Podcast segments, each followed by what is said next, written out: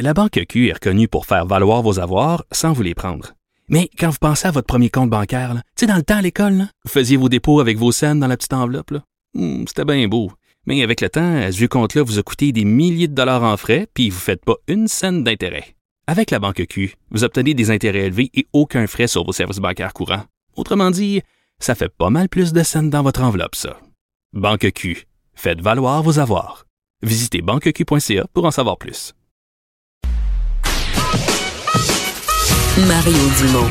Il s'intéresse aux vraies préoccupations des Québécois. La santé, la politique, l'économie. Jusqu'à 17. Le retour de Mario Dumont. La politique, autrement dite.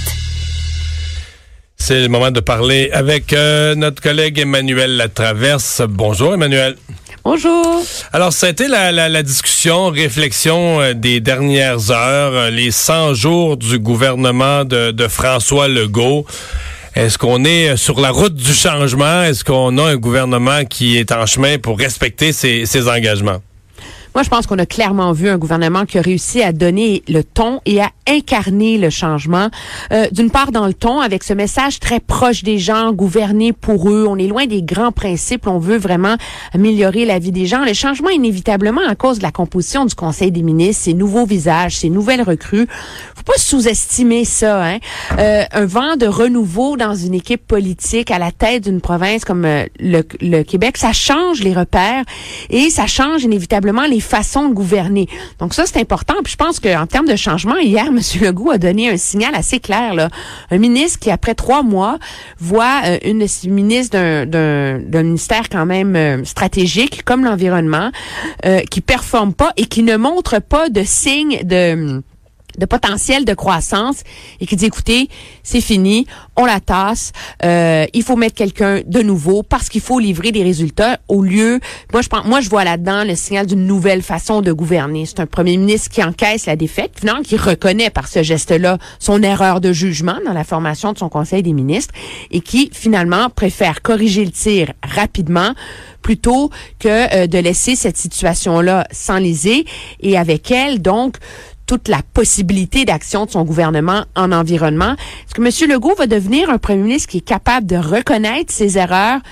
Peut-être trop tôt pour euh, le prédire, mais ça va être intéressant de voir comment il, euh, il abordera cette approche-là là, une, une prochaine fois que le problème va se poser, si on veut.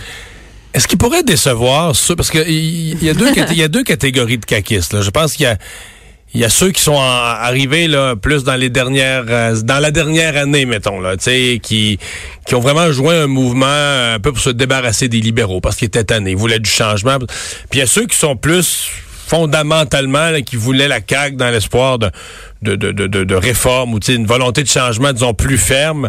Parce que on est dans la grande prudence. Même. Dans les 100 premiers jours, là, si on voulait nommer des, des gestes de rupture, des gros gestes, tu sais, même... euh, même des, des dirigeants de sociétés d'État qui sont teints rouges, des libéraux, que, veut dire, on n'a pas osé, on n'a pas, il n'y a, aucun coup de jarnac, le genre de geste spectaculaire qui, où on, on déchire le Legault avait on- promis on- Ouais, il a promis qu'elle allait être tranquille. Monsieur Legault avait, promis, t'es drôle.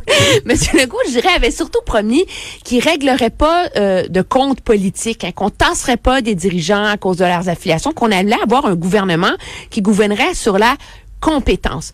Moi, je pense que la prudence, euh, elle est de mise pour un gouvernement avec autant de jeunes ministres, autant de recrues, et avec un gouvernement qui a de si grandes ambitions. Quand on regarde les grands chantiers que veut prendre, euh, que veut entamer, lancer ce gouvernement-là, écoutez, la réforme en éducation, là, maternelle 4 ans, rénovation des écoles, bonne chance mettre ça en place là, et réussir à le mettre efficacement.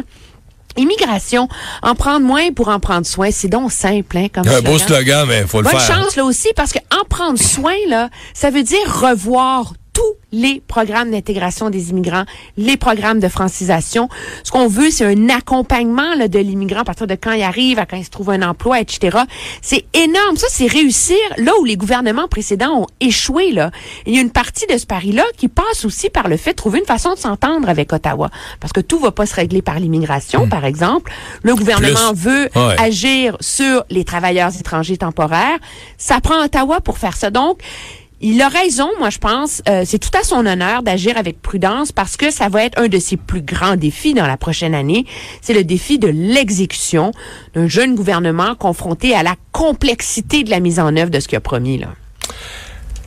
Comment il va? Parce qu'on a eu l'épisode d'hier. Bon, voyons-le, voyons-le comme un je pense que c'est bien résumé, là. Tu l'as dit tantôt. Il, tranche la question, constate qu'une ministre n'a pas ce qu'il faut, pas, pas pour l'instant, euh, pour gérer un dossier comme l'environnement, la remplace. Mais si on oublie la personne, si on revient au dossier de l'environnement, comment la CAQ gère ça? Parce que je continue de penser que le voteur de la CAQ, lui, a pas voté en fonction de l'environnement. Mais c'est un thème que tu peux pas négliger parce que il est important pour la société, euh, il est important pour les journalistes. Si la CAQ se fait ridiculiser en environnement, ça va affecter son image. Comment on va réussir à tracer cette fine ligne? Moi, je pense que pour le gouvernement, euh, c'est vrai que c'est pas un gouvernement environnementaliste écolo. Là. Alors, il faut pas, euh, faut pas se leurrer. Et c'est le choix des Québécois d'avoir élu ce gouvernement-là. Donc, il va pas soudainement là se draper dans, dans une cape verte là, puis devenir un Stéphane Dion ambulant. Là. C'est pas ça du il tout. Nommera pas son, il nommera pas son chien Kyoto. Là. Il nommera pas son chien Kyoto, en effet. Je pense que euh, pour le gouvernement, la priorité, c'est de rassurer les Québécois. C'est ça que les gens ils veulent finalement. Hein. Ils veulent savoir que le gouvernement il s'en occupe et qu'il s'en occupe de manière compétente pour obtenir des résultats. Et donc, pour le gouvernement, moi, je pense que ça passe premièrement par, inévitablement, il y a, un pool d'argent monumental. C'est des milliards de dollars, Mario, qu'il y a dans le fond vert, puis qui servent là à n'importe quoi. Là. Alors, il y, a, une option facile là, ici là, pour faire un ménage, pour faire une action environnementale efficace, revoir ce programme-là. Ça, c'est une façon vraiment... Euh, je dis simple, mais dans les faits, ça n'est pas, là, mais politiquement simple pour le gouvernement d'agir. Je pense, ceci étant dit, qu'il va y avoir des tests difficiles là-dedans parce que on l'a entendu hier, hein, Monsieur Legault, qui dit vous devez répondre à l'urgence climatique et aux défis que ça pose, mais en même temps, on doit être un gouvernement créateur de richesses. Il y a un dossier qui, qui est déjà sur le bureau du nouveau ministre de l'Environnement et sur lequel il va devoir se prononcer assez vite. Je vous donne un exemple. La fameuse mine de lithium en Abitibi. C'est un programme, donc, c'est une, une, mine importante qui va créer beaucoup d'emplois. Le, le lithium, c'est le nouvel or et on l'appelle l'or blanc. Il y en a partout au Québec. Pourquoi? Pour les batteries de voitures, les cellulaires, etc. Est-ce que le gouvernement va ou non ordonner des audiences publiques sur l'environnement pour ce projet-là? Euh, il y a beaucoup de pression dans la région et les gens en Abitibi sont divisés ouais, Parce que là, c'est long. Hein? Si, on, si on dit oui euh, au processus, là, on compte en années. Là. Oui, mais en même temps, c'est une mine de lithium à côté d'une source d'eau potable. Qu'est-ce qu'on fait, etc. C'est c'est vraiment c'est un projet qui incarne à merveille le dilemme auquel ce gouvernement-là est confronté. La c'est vraiment un cas ça beaucoup d'écologistes disent qu'on ne doit pas opposer création de richesse versus environnement, mais ça, c'en est un cas où les deux sont opposés. Le gouvernement va devoir trancher et la décision devrait être prise rapidement. Et je pense que la décision qu'il prendra dans ce dossier-là euh, va euh, envoyer un signal clair et va soit lui acheter du temps et de la bonne foi auprès de l'électorat, auprès euh, des groupes de pression, auprès de l'opposition aussi, ou vraiment braquer tout le monde et là faire de l'environnement un dossier difficile et litigieux pour lui. Hmm. Ben, à suivre. Euh, oui, ça, ça, passe vite quand même 100 jours, hein? Ça passe vite 100 jours, mais trois ans aussi, quand on regarde ce que le gouvernement veut faire, je pense qu'il faut finir en parlant de quand même la laïcité. Oui, ça, ça c'est le prochain dossier à la rentrée parlementaire. Ça, ça c'est difficile. Et ça, ça va être un test de la capacité de ce gouvernement-là de manœuvrer une joute. C'est sûr qu'il y a l'opinion publique derrière lui, il y a un mandat de l'électorat, etc. Mais quand on parle de comment gouverner, c'est complexe par rapport à une promesse électorale. Ce dossier-là en fait foi. Et je pense que ça va être un bon baromètre de la capacité du gouvernement de gérer les dossiers difficiles. À suivre. Merci, Emmanuel. Très bien, au revoir. Au revoir. Vincent, pendant la pause, tantôt, je voyais, je voulais t'en glisser un mot, parce qu'on s'est posé la question euh, quand tu as soulevé tout à l'heure le sujet du divorce du euh, de M. Bezos, du fondateur, le plus riche du fondateur d'Amazon. Euh, ben, Times Magazine a fait l'exercice que toi, tu as, réfléchi. Ah, Et le titre que ça donne, c'est que Mme McKenzie, sa conjointe, could become world's richest woman, la femme la plus riche du monde après le divorce. Après le divorce. Donc, t'avais raison, t'avais raison d'avoir que- cette intuition-là. Parce que ça fait sept minutes là, que Time Magazine a mis ce... Ben, tu sais, c'est une simulation. On le sait pas, là, quels sont les termes du divorce.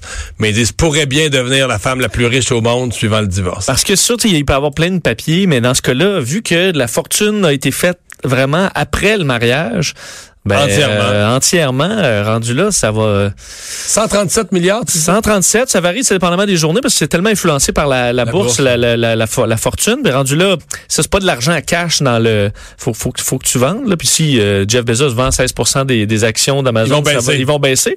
Mais qu'est-ce que tu fais avec euh, on se on se posait ça tantôt, moi et Alexandre, euh, notre recherchiste, qu'est-ce qu'on fait à avoir une fortune comme ça pour se donner... euh, Non, mais tu- j'achèterais plein, Non, mais plein- comme plein de porte-avions, mais tu sais, ça, ça Ça mène des porte-avions. juste des porte-avions. Tu collectionner tes tu avions. deviens la plus grande puissance mondiale, là, maritime. Juste toi, Mario Dumont. Je sais pas, as-tu le droit d'acheter de l'équipement militaire Ben, en on se demandait comme ça. je Ben, pas tu sûr. t'es prêt à payer, à mon avis. euh, Non, mais, tu fais comme Bill Gates, tu deviens un, un bienfaiteur et tout ça.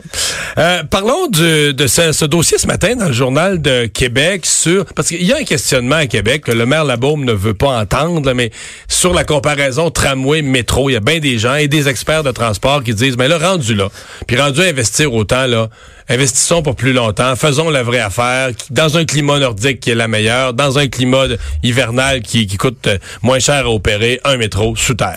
Ouais, on se questionne euh, sur quelles études on s'est basé pour décider que c'était le tramway la, la, la, la- solution? Euh, Régis Labombe, pour les gens de Québec, avait trouvé que c'était quand même assez rapide parce que Régis Labombe, à un moment donné, la solution c'était le service, euh, le système rapide par bus, le SRB. Euh, C'était ça la solution et rapidement c'est devenu le tramway puis euh, les autobus on n'en parlait plus. Alors euh, sur quoi on s'est basé là-dessus? Ben on se rend compte que c'est une bon l'étude comparative coût-bénéfice de, des différents modes de transport urbain structurants euh, qui ont justifié le choix du tramway. Ben, on, on- le journal de Québec a demandé, avec la loi d'accès à l'information, d'avoir une copie de ce document-là qui a servi à, à- à prendre la décision à la ville. Et ce qu'on se rend compte, c'est que c'est un document de 13 pages. Un feuillet. Un feuillet, où le journal utilise le terme un fascicule. Un fascicule, oui. un fascicule, euh, comme dans le, tu sais, à l'urgence, comment, euh, tu sais, vous Ouais. avez la grippe, et là, ça te dit un peu quoi faire. Bon, on exagère un peu, mais 13 pages, vite, avec des photos, là, ça inclut les, les illustrations, euh, qui euh, donnent, une- en gros, une fiche synthèse des différents modes, euh, tramway, métro, monorail, système léger sur rail, bus articulé, les trolls, les bus, véhicules automatiques des trains de banlieue, ou même euh, des téléphériques et des ce que dire, que- ce que je veux dire, c'est que les, les spécialistes, les experts qui prônent le métro, qui font valoir des arguments euh, de transport, des arguments économiques, le comparatif a jamais été fait sérieusement. les- Ben- L'étude comparative sur tu le construis. OK, le métro te coûte plus. C'est sûr qu'il coûte plus cher, c'est le creusage, mais mettons qu'il dure 25, 50 ans de plus. là, tu vois, faut, faut que tu calcules tout, là. Tu calcules la durée de vie, parce qu'un tramway, là, tu comprends que c'est 25 ans, ou tu sais, il faut tout que tu mettes dans, dans le, calcul, euh, l'entretien d'hiver que tu n'as plus dans le métro, parce que t'es es sous terre, t'as plus, euh, plus les conditions hivernales. Parce que, écoute, je peux te lire, là, admettons, le dossier du métro, là. Je, Ouais. peux, je peux te le lire là, ça va prendre euh, 45 secondes. OK? Parce que la page métro sur les 13, c'est métro. Euh, le métro est un moyen de transport en commun urbain, souterrain, euh, le plus souvent, mais qui peut également reposer sur des infrastructures aériennes. Il s'apparente au chemin de fer, mais peut également circuler sur pneumatique, comme à Montréal. Capacité, 20 000 passagers. Euh, propulsion électrique. Coût, 200 millions par kilomètre. Durée de vie, 30 à 40 ans. Niveau de service, haut. Tu vois, un niveau de service, c'est... Oh, c'est HAUT, le C'est- niveau de service est haut. haut, haut. Bon, voilà. Bien Oh, oh. dit. Avantage moderne, confortable, fiable, silencieux, non polluant, forte capacité, euh, peu de travaux de construction en surface, à l'abri de la congestion routière. Inconvénient, coût très élevé. Euh, centre d'entretien et d'exploitation doit être situé sur le tracé. C'est la fin. C'est le, je t'ai lu l'entièreté de l'étude sur le métro. Fait que je, peux, on peut comprendre qu'un ingénieur sérieux considère que c'est un peu bref. Que c'est un peu mince. Et surtout, on évalue, par exemple, le Hyperloop. Là, je veux dire, c'est c'est le système. Là, Le système que- ça existe nulle part dans le monde encore. C'est un projet futuriste. On- n'ira pas de Grande Allée à Sainte-Foy en Hyperloop. là. C'est fait pour faire San Francisco, Los Angeles en, En des- 20 minutes, là. En 20 minutes. Je veux dire, perdre du temps sur, sur un document de 13 pages, qu'il y en ait une qui soit sur le Hyperloop et sur le, un téléphérique. Vous savez que tu vas aller en téléphérique, là, à Beauport? Euh, c'est- c'est effectivement un peu mince, de sorte que le bureau du conseiller euh, Jean Rousseau, entre autres à Québec, euh, qui a fait la même demande, lui a eu le même document et qui disait que c'est des données génériques présentées sans explication, euh, alors disant qu'il était resté pas mal sur son appétit sur le sérieux de, de la démarche qui a été faite à Québec pour trouver le bon moyen de transport structurant. Ouais.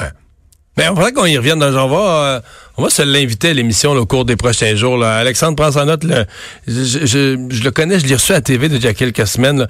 Euh, il y a vraiment un expert au Québec, euh, à Québec très sérieux qui regarde ça de fond en comble, qui préconise le métro. Moi, je suis pas sûr qu'il a raison. Franchement, je me sens pas habilité à juger ça. Mais je me sens habilité à dire que ce que tu viens de nous lire, tu peux pas nous dire que c'est une étude sérieuse sur le dossier. Avec des photos, puis le petit effet, petit effet Word, là tu sais, un petit effet PowerPoint, on dirait, là. tu sais, générique. Ça fait un peu euh, de travaux de. Je dirais même pas cégep, là. Secondaire 4? Secondaire bah, 5. OK. Un beau travail de secondaire 5. Les sports après la pause. Le retour de Mario Dumont.